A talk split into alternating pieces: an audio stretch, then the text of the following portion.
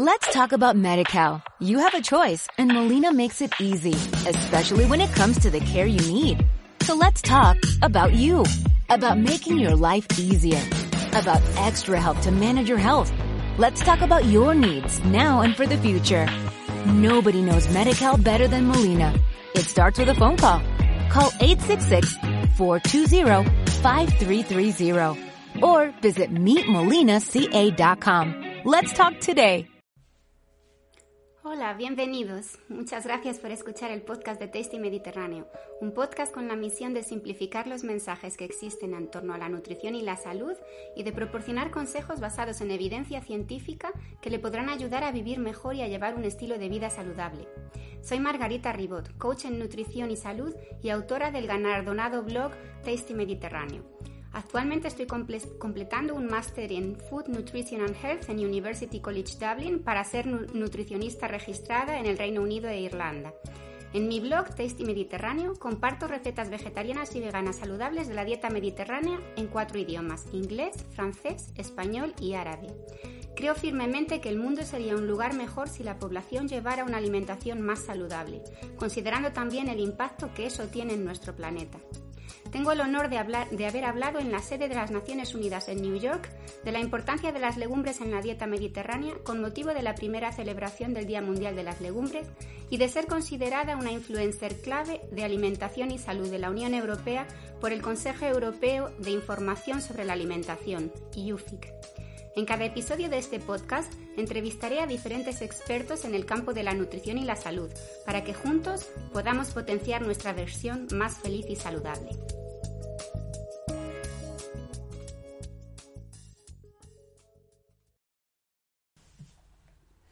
En el podcast de hoy hablaremos de la importancia de las legumbres en la dieta mediterránea. Las legumbres han formado parte de la dieta del hombre a lo largo de la historia y en la actualidad contribuyen a la seguridad alimentaria a todos los niveles y en todos los rincones del mundo.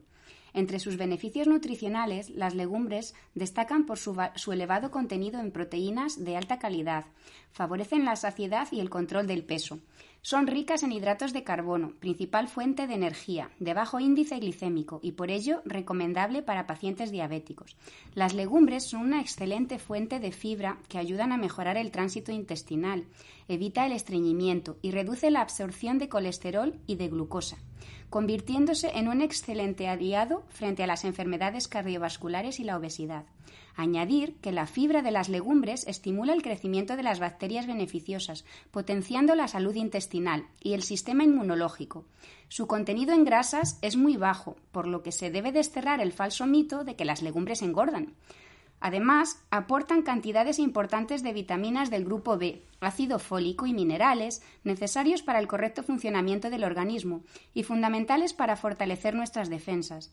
Con todas estas propiedades, las legumbres, las legumbres están consideradas como uno de los pilares de la dieta mediterránea, contribuyendo como alimentos nutritivamente completos y saludables que, unido a su consumo tradicional y su versatilidad para combinar con otros alimentos, las convierte en un ingrediente estrella en una dieta sana y equilibrada. Junto a mí, para compartir su experiencia, está la doctora Juana Frías, investigadora científica del CSIC, doctora en farmacia por la Universidad de Alcalá de Henares y directora del ICTAN, Instituto de Ciencia y Tecnología de Alimentos y Nutrición del CSIC, la Agencia Estatal Consejo Superior de Investigaciones Científicas de España. La doctora Frías ha publicado más de 150 trabajos de investigación en revistas internacionales de alto impacto, ha liderado numerosos proyectos y contratos de investigación y contribuido científicamente al conocimiento más profundo del aporte nutricional y saludable del consumo frecuente de las legumbres. Hola Juana, es un placer contar contigo para este episodio del podcast de Tasty Mediterráneo. Hola Marga, es un placer que me hayas invitado a participar en, esta, en este programa que, llevas a cabo y que lideras. Y bueno, eh, invitarme, te doy las gracias por invitarme a, participar en este tema tan importante como es eh, la, importancia de las legumbres en nuestra dieta, que es verdad, eh, forman parte de la dieta, de la dieta mediterránea. Gracias. Un placer contar contigo. una, una, buena nutrición es la primera defensa eh, contra las enfermedades y nuestra fuente de energía para vivir y estar activos. La Organización para la Agricultura y la Alimentación, que depende de la Organización Mundial de la Salud, recomienda una alimentación variada y equilibrada en la que los alimentos vegetales representen un 75% de nuestra dieta. Y la dieta mediterránea es un buen ejemplo de esta recomendación. ¿Nos podrías hablar del valor nutricional de las legumbres? Bueno, eh, las, legumbres, eh, desde el momento cero, tengo que decir que es un alimento completo. Eh, ha formado parte de la dieta española desde mm, tiempos, desde el pasado. No concebimos nuestra historia sin consumo de legumbres. Y asociada a, nuestra dieta ha surgido la terminología y el, concepto de dieta mediterránea. Eh, ¿Por qué es un pilar de la dieta mediterránea? Pues evidentemente por su composición por su composición en nutrientes, ya que aportan entre un 20 y un 25% eh, por ciento en proteínas, que son proteínas de alto valor biológico. Eh, también aportan entre un 60 y un 60% de hidratos de carbono, que son hidratos de carbono complejos, que como eh, complejos y que los hemos estudiado en profundidad y, nos han demostrado que proporcionan un índice glucémico eh, bajo, más bajo, que es uno de los más bajos dentro de lo que son los alimentos. Y por otra parte, eh, tienen un contenido en grasas eh, muy bajo, como has dicho en tu introducción. Tienen, dependiendo de la legumbre, pueden tener un 1%, como es el caso de la lenteja, o un 6% en el caso del garbanzo.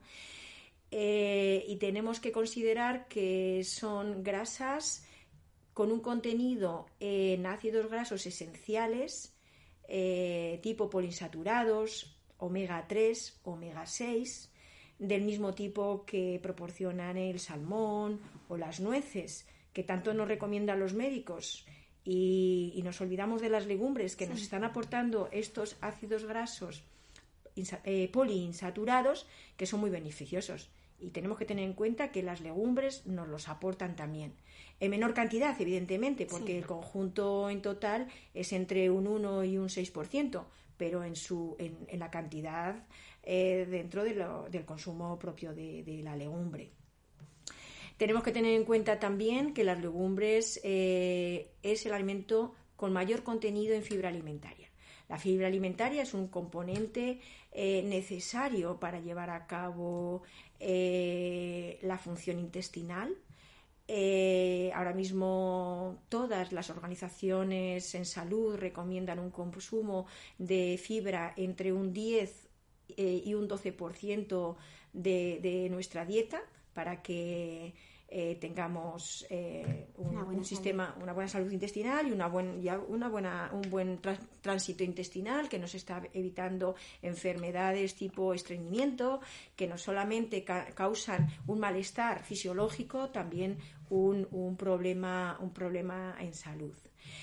Además de estos compuestos mayoritarios, que como digo se pueden medir en gramos por 100 gramos, hay una serie de compuestos que son minoritarios, que los denominamos compuestos eh, biológicamente activos. Entonces ahí la fibra proporciona un importante aporte de compuestos fenólicos que, tienen un elevado poder antioxidante, también proporcionan eh, otros eh, compuestos minoritarios como por ejemplo carotenoides, compuestos de color, que a la misma vez son compuestos fenólicos y pueden eh, influir y modificar rutas enzimáticas y tener centros diana que eh, van a contribuir positivamente a nuestra salud.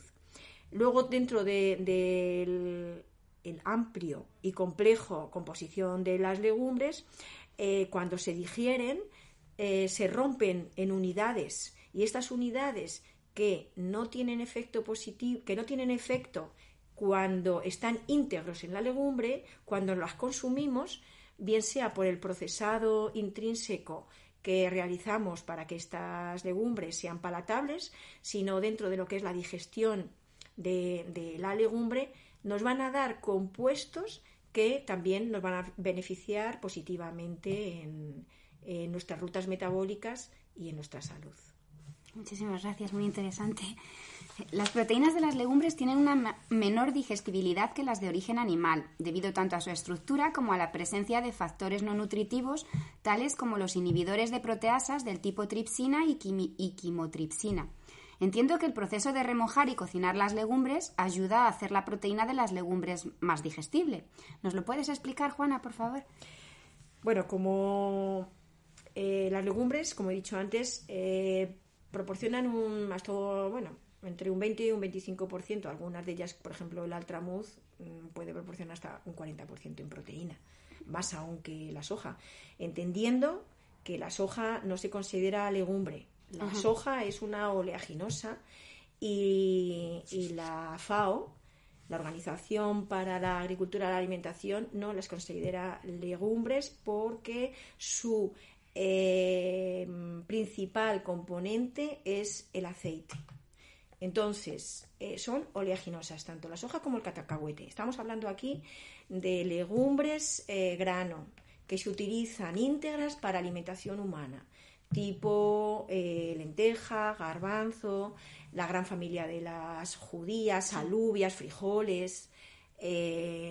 Mm, mm, ese es el grupo de legumbres a las que nos estamos refiriendo. Entonces, en este grupo de, granos, que son las legumbres, la proteína eh, tiene un valor importante. Tienen una baja digestibilidad, como bien dices, porque hay unos ciertos compuestos que son inhibidores de proteasas, tipo quimotricina y tripsina, que, que si nos inhiben las proteasas intestinales, no podemos romper las proteínas y los aminoácidos que componen las proteínas, que son los esenciales y que se absorben a nivel intestinal, no se van a ver liberados. Con lo cual, si inhibimos o reducimos estos inhibidores de proteasa, se aumenta la eh, digestibilidad. Entonces, estos procesos culinarios tipo remojo y cocción lo que hacen es estas proteínas, estas proteasas son solubles y se eliminan con el agua de remojo, pero además la cocción, que siempre interviene temperatura, las destruye. Y de esta manera la proteína es biodisponible, más digerible, como tú dices, se digiere mejor, pero además se, eh, los aminoácidos están disponibles porque las proteasas actúan se liberan los aminoácidos, los aminoácidos entran en el torrente sanguíneo y así realizan su función fisiológica. Muy interesante, la verdad. Eh, las legumbres tienen un bajo índice glucémico y por ello son recomendables para pacientes diabéticos. ¿Podrías darnos más detalles de cómo ayudan las legumbres a las personas que, sufren de diabetes? Mm, pues me alegra que salga esta pregunta porque es cierto, las legumbres tienen un bajo índice glucémico. ¿Qué quiere decir esto? Que una vez que se consumen las legumbres, eh, se libera glucosa que provienen de sus hidratos de carbono. Son hidratos de carbono de digestión lenta por su estructura físico-química. Eh, los hidratos de carbono mm, tipo almidón, que es el mayoritario en legumbres, que puede llegar hasta un 60%, son moléculas de glucosa con distintos tipos de enlace. Entonces, esa composición y esos enlaces hace que nuestros enzimas eh, digestivos tipo amilasas las digieran lentamente, con lo cual la subida de glucosa postpandrial es más lenta. Y por eso se dice que tienen un índice glucémico bajo, que es lo que interesa a los diabéticos, pero no solamente a los diabéticos, también a, todos los consumidores, de tal manera que tenemos glucosa de liberación lenta, de tal manera que nuestro organismo la utiliza lentamente y se evita esta subida de glucosa en sangre, como he dicho. Eh, por dar un ejemplo, pues el índice glucémico de las legumbres es entre un 29 y un 32. En cambio, el, pan blanco y el arroz pues tienen un índice glucémico de 80. Y ahí está la diferencia. Los cereales integrales pues tienen un nivel de, índice glucémico pues entre 40 eh, a 60, abriendo mucho el margen porque son muchos los tipos de cereales integrales que, que tenemos ahora mismo a nuestra disposición. Entonces, bueno, pues las, legumbres están ahí y lo tenemos que decir muy claro y muy alto, que tenemos que consumir legumbres porque eh, los niveles de glucosa en sangre se ven ralentizados y son eh, beneficiosos para diabéticos y para todas aquellas personas también, por ejemplo, deportistas, que necesitan una energía a largo plazo. Entonces, o los niños igualmente, entonces, que no tengamos una subida muy rápida que nos lo da, por ejemplo, el arroz, sino una subida ralentizada para que nuestro organismo la utilice gradualmente. Pero es especialmente importante en el caso de diabéticos, hay que evitar esa subida tan grande, esos, picos eh, tan altos que dan como consecuencia de, después de una ingesta. Mm, las legumbres además tienen un alto contenido en fibra alimentaria. ¿Nos puedes explicar cómo este, este alto contenido en fibra ayuda al tránsito intestinal, beneficia a la, microbiota y ayuda a reducir el colesterol? Eh, pues es así, ¿no? La fibra alimentaria mm, de todos los alimentos de origen vegetal tiene estas funciones, pero en el caso especial de las legumbres, como comenté anteriormente, el contenido es muy alto. ¿Qué propiedades fisiológicas tiene la fibra alimentaria? Pues la fibra alimentaria tiene dos facetas. Hay una fibra alimentaria soluble y una fibra alimentaria insoluble. La fibra alimentaria soluble tiene, bueno, fibra alimentaria, mm, parto del concepto, es un componente de los alimentos de origen vegetal que no se digiere, que pasa al intestino grueso sin, digestión, con lo cual es un, es un componente que llega íntegro. Retomando las, dos facetas de la fibra soluble e insoluble, la fibra soluble tiene la capacidad de absorber agua, con lo cual cuando la consumimos también tenemos líquidos y tomamos agua tiene, y se hincha. de esa manera aumenta eh, la masa del, bolo eh, alimenticio. Y por otra parte hay una, es la fibra insoluble. La fibra soluble es eh, una fibra indigerible que forma parte de, la consistencia del bolo alimenticio que finalmente formará parte de, de las heces y que va a llegar al intestino grueso. Como no se digiere, es la microbiota intestinal la que la va a utilizar y, la microbiota la va a fermentar. Entonces, de ahí que al fermentarla se promueve el crecimiento de la microbiota. Y una de las facetas de la microbiota positiva, beneficiosa de nuestro intestino, es que es capaz de utilizar los componentes que tiene la fibra para mejorar su crecimiento e, y mantener su implantación en nuestro, en nuestro eh, nuestra zona más baja del intestino grueso, ¿vale? ¿Cómo ayuda a reducir el colesterol? Pues porque estas propiedades físico-químicas de la fibra, una de ellas es la, la propiedad de absorber, de quelar componentes, y entre ellos los ácidos biliares y el colesterol, y se eliminan directamente por las heces, con lo cual no se absorben, y los niveles de colesterol de la dieta son más fáciles de eliminar y no contribuyen a nuestros niveles de colesterol en sangre. Y con eso se favorece también el, frenar las enfermedades cardiovasculares en los que el, colesterol es un factor esencial. Desde luego. Súper interesante. Las legumbres aumentan la sensación de saciedad, ayudando a controlar el apetito. ¿Podríamos, ¿Podrías hablarnos un poco más de esta cualidad saciante de las legumbres y cómo ayuda para mantener un peso saludable? Bueno, pues en este sentido las legumbres tienen varias facetas. En primer lugar es elevado contenido en fibra, que lo acabo de, explicar, como consecuencia de que aumenta eh, la masa, la masa que transita por nuestro tracto gastrointestinal. Eh, favorece eh, la sensación de llenado.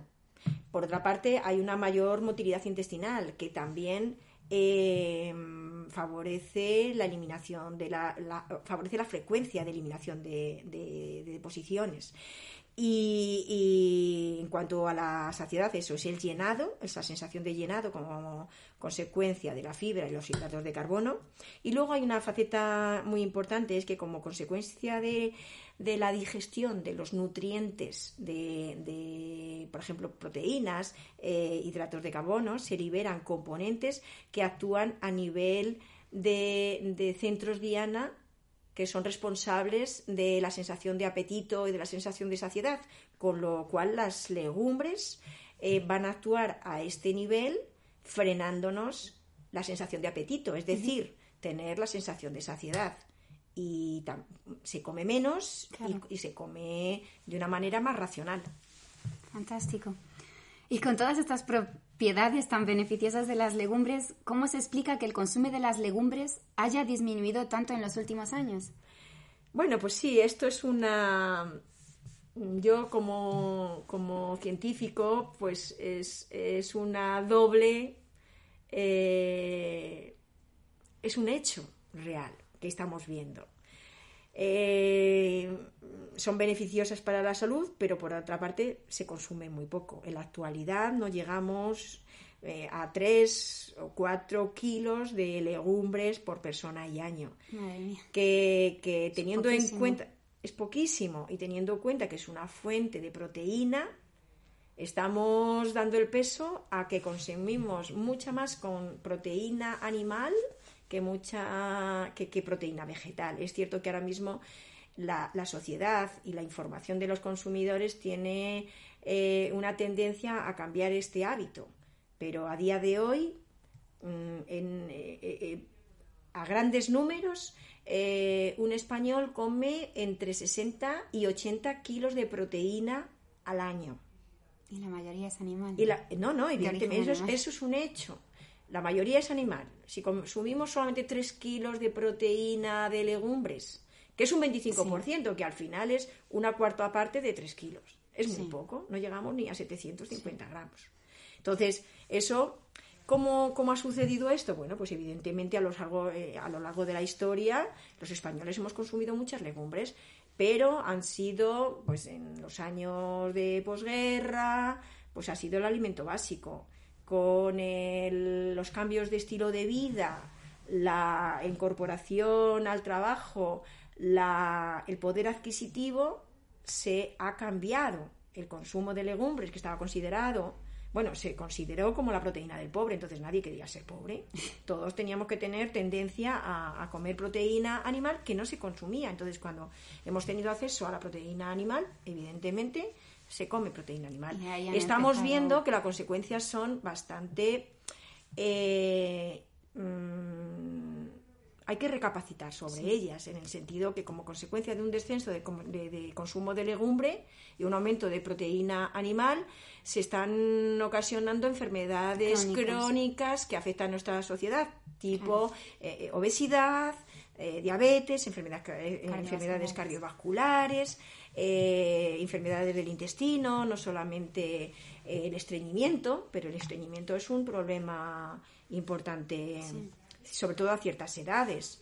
Y la fibra es un papel, eh, ejerce, como he dicho, un papel esencial. Entonces, hay que repensar. Es cierto que tenemos un bajo consumo en legumbres, pero yo creo que ahora mismo la, la sociedad, los consumidores están cada vez más informados, tienen más inquietudes sobre los efectos de la alimentación en la salud y bueno, eh, ahora mismo la proteína vegetal está teniendo cada vez más, más interés y, bueno, a ver si podemos revertir que estas enfermedades que son muy, muy preocupantes reviertan, que, tiene que ser una reversión gradual, evidentemente, pero que es un esfuerzo de todos cada uno pensando en la salud y desde luego no solamente la alimentación que juega un papel importante, también el ejercicio físico. Desde luego, sí.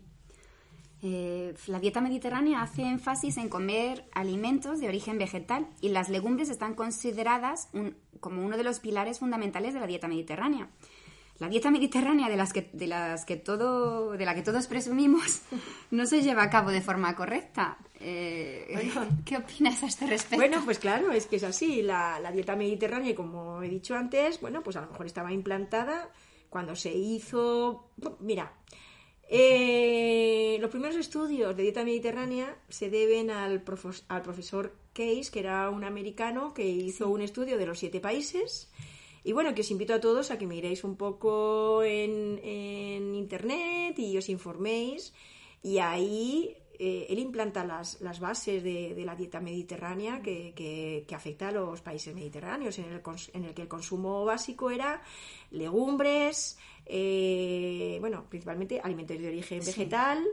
Mmm, muy poquita carne. Muy poquita carne porque no la había, pescados y frutos secos. Eh, y los alimentos que estaban de primera mano. Eso es, es el origen de la dieta mediterránea. Eh, ahora la dieta mediterránea, también podéis entrar en la página web de, de, la dieta mediterránea y se ve un poquito. Es una lástima que las legumbres ni se, se ven muy poquito, sí. pero nos hemos olvidado que las legumbres es un pilar por, de la dieta mediterránea, porque es el que aporta las proteínas. Claro. Tenemos que tener un aporte nutricional de proteínas con la, nuestra alimentación, con una dieta vegetal en la que no entren, la, en la que no entren las legumbres, la prote las proteínas vamos a, tener, vamos a estar escasos. Sí. Pero que con respecto a, a, la pregunta que me haces, pues evidentemente, al igual que otros componentes de la dieta mediterránea, las legumbres tienen un peso muy importante. Tengo que añadir además que las organizaciones mundiales que, que, están estudiando la salud nos advierten que las legumbres tienen que estar en nuestra dieta eh, al menos dos o tres veces a la semana. Sí, como mínimo. Como mínimo. Entonces, in, insisto, esto es una práctica que depende de la elección, de, de, de, de, la propia elección de los alimentos que tenemos, que, que, que hacemos los Como consumidores, consumidores claro. lo que hacemos las personas. Tú eliges qué alimentos consumes. Mm. Y bueno, mmm, visto lo visto y las, las afecciones crónicas que tenemos hoy en día, tenemos que eh, recapitular sí. y, y, ver un poco y posicionar a las legumbres en la, en la dieta mediterránea. Sí. En el sentido, yo como investigadora, como consumidora, como divulgadora, pongo a las legumbres por bandera y aquí en este programa lo, lo vuelvo a incidir. Porque la legumbres es un alimento completo, natural, seguro y saludable. Entonces, que, que, nos aporta una dieta balanceada, equilibrada y que promueve nuestra salud. Desde luego. Eh, Juana, me gustaría preguntarte por el grupo de investigación Grains for Health que lideras desde 2010. ¿En qué consiste? Bueno, pues eh, como consecuencia de mi trayectoria en investigación, pues he trabajado preferentemente en legumbres. Eh, las legumbres son granos, granos para la alimentación y de ahí el título, Grains for Health, que son granos para la salud. Eh, es un grupo que, que está muy concienciado en la importancia de la alimentación, la nutrición para fomentar la buena salud y estudiamos alimentos de origen vegetal, preferentemente legumbres, pero también otros granos eh, tipo pseudocereales y, cereales.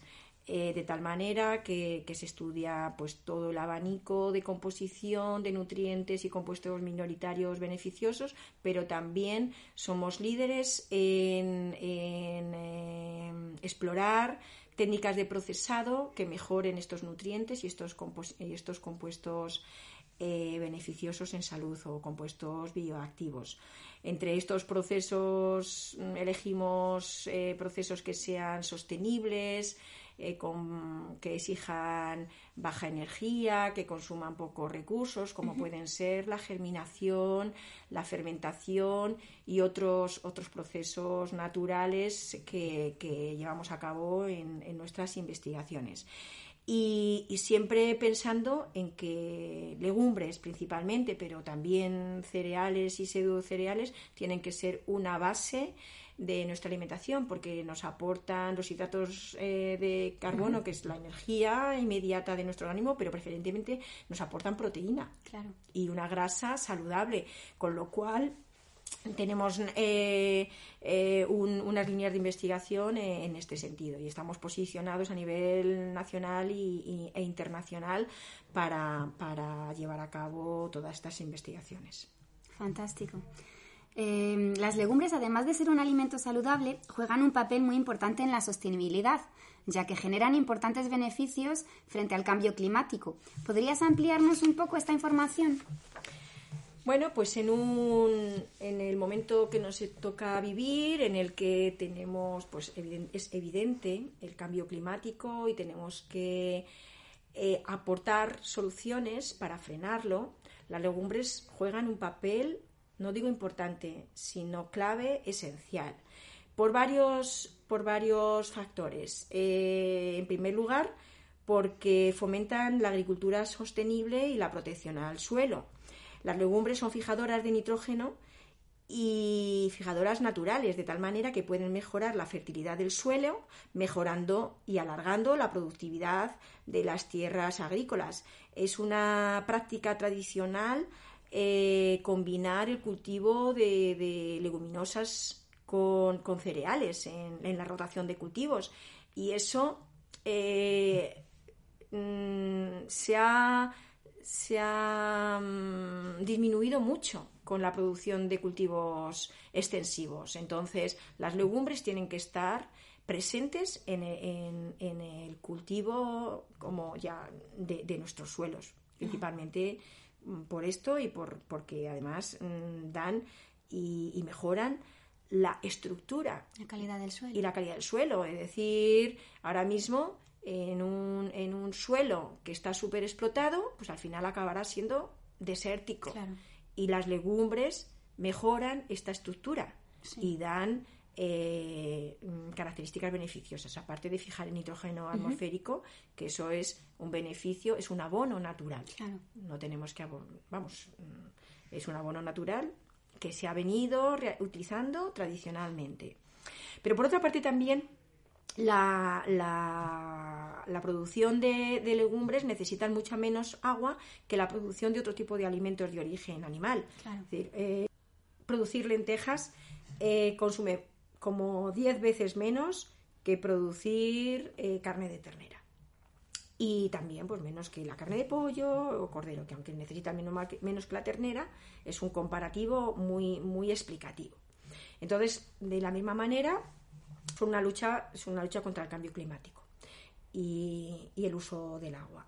Pero además es un aliado inesperado frente al cambio climático, como bien dices, porque amplía la diversidad genética de las legumbres, se seleccionan variedades autóctonas adaptadas al cambio climático, que van a resistir más que otras eh, variedades que no siendo autóctonas no se adaptan y que pueden dar. Entonces tenemos que tenerlas presentes porque además eh, esta diversidad genética también favorece la red vital de la biodiversidad, ya que el, cultivo intercalado con las legumbres incrementa la biodiversidad vegetal y crea un paisaje más variado para animales e insectos que están adaptados a la zona. Y luego, eh, por otra parte, al tener una menor huella de carbono, las legumbres reducen de forma indirecta las emisiones de gases de efecto invernadero, con lo cual son factores imprescindibles, claves e irrenunciables que posicionan a las legumbres y a su cultivo en un, en un marco para frenar el cambio, climático.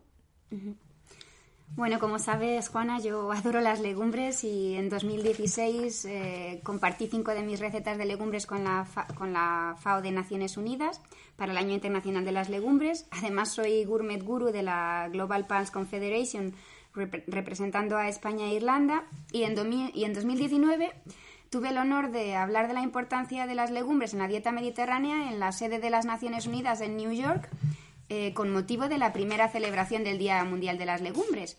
El 10 de febrero se celebra el Día Mundial de las Legumbres. ¿Qué les dirías a los oyentes de este podcast para que aumenten su, consumo de, su consumo de legumbres?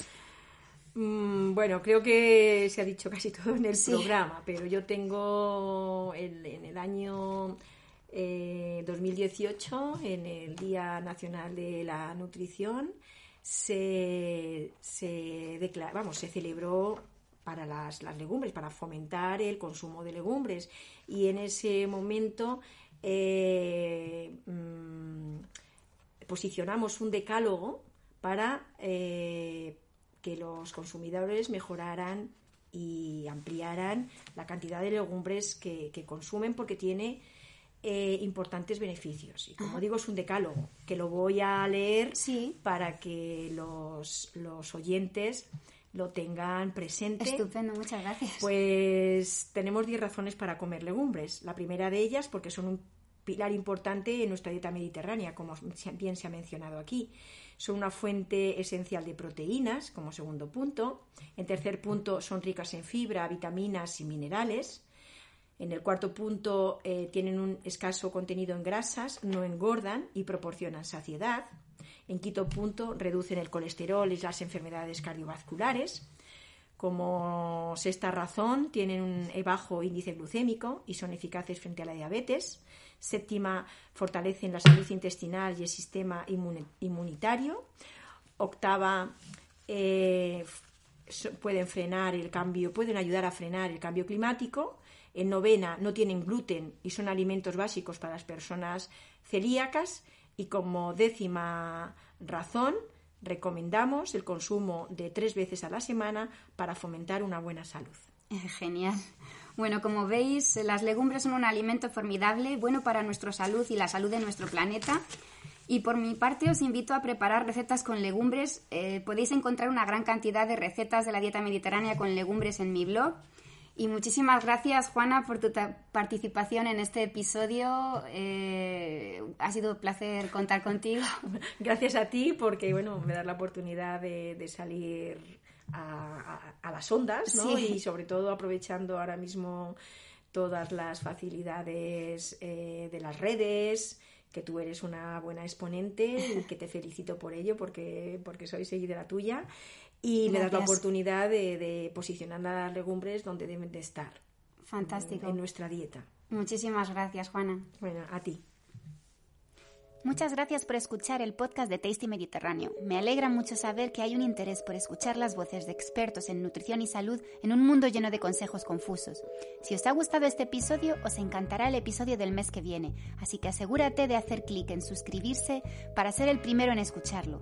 Y si tienes tiempo, deja un comentario de 5 estrellas. Eso ayudará a alcanzar a más gente y con suerte ayudar a más y más personas. Para obtener más información sobre recetas saludables y sabrosas de la dieta mediterránea, visite tastymediterráneo.com y sígame en Instagram, Facebook y Twitter. Let's talk about MediCal. You have a choice and Molina makes it easy, especially when it comes to the care you need. So let's talk about you, about making your life easier. About extra help to manage your health. Let's talk about your needs now and for the future. Nobody knows Medi-Cal better than Molina. It starts with a phone call. Call 866-420-5330 or visit meetmolinaca.com. Let's talk today.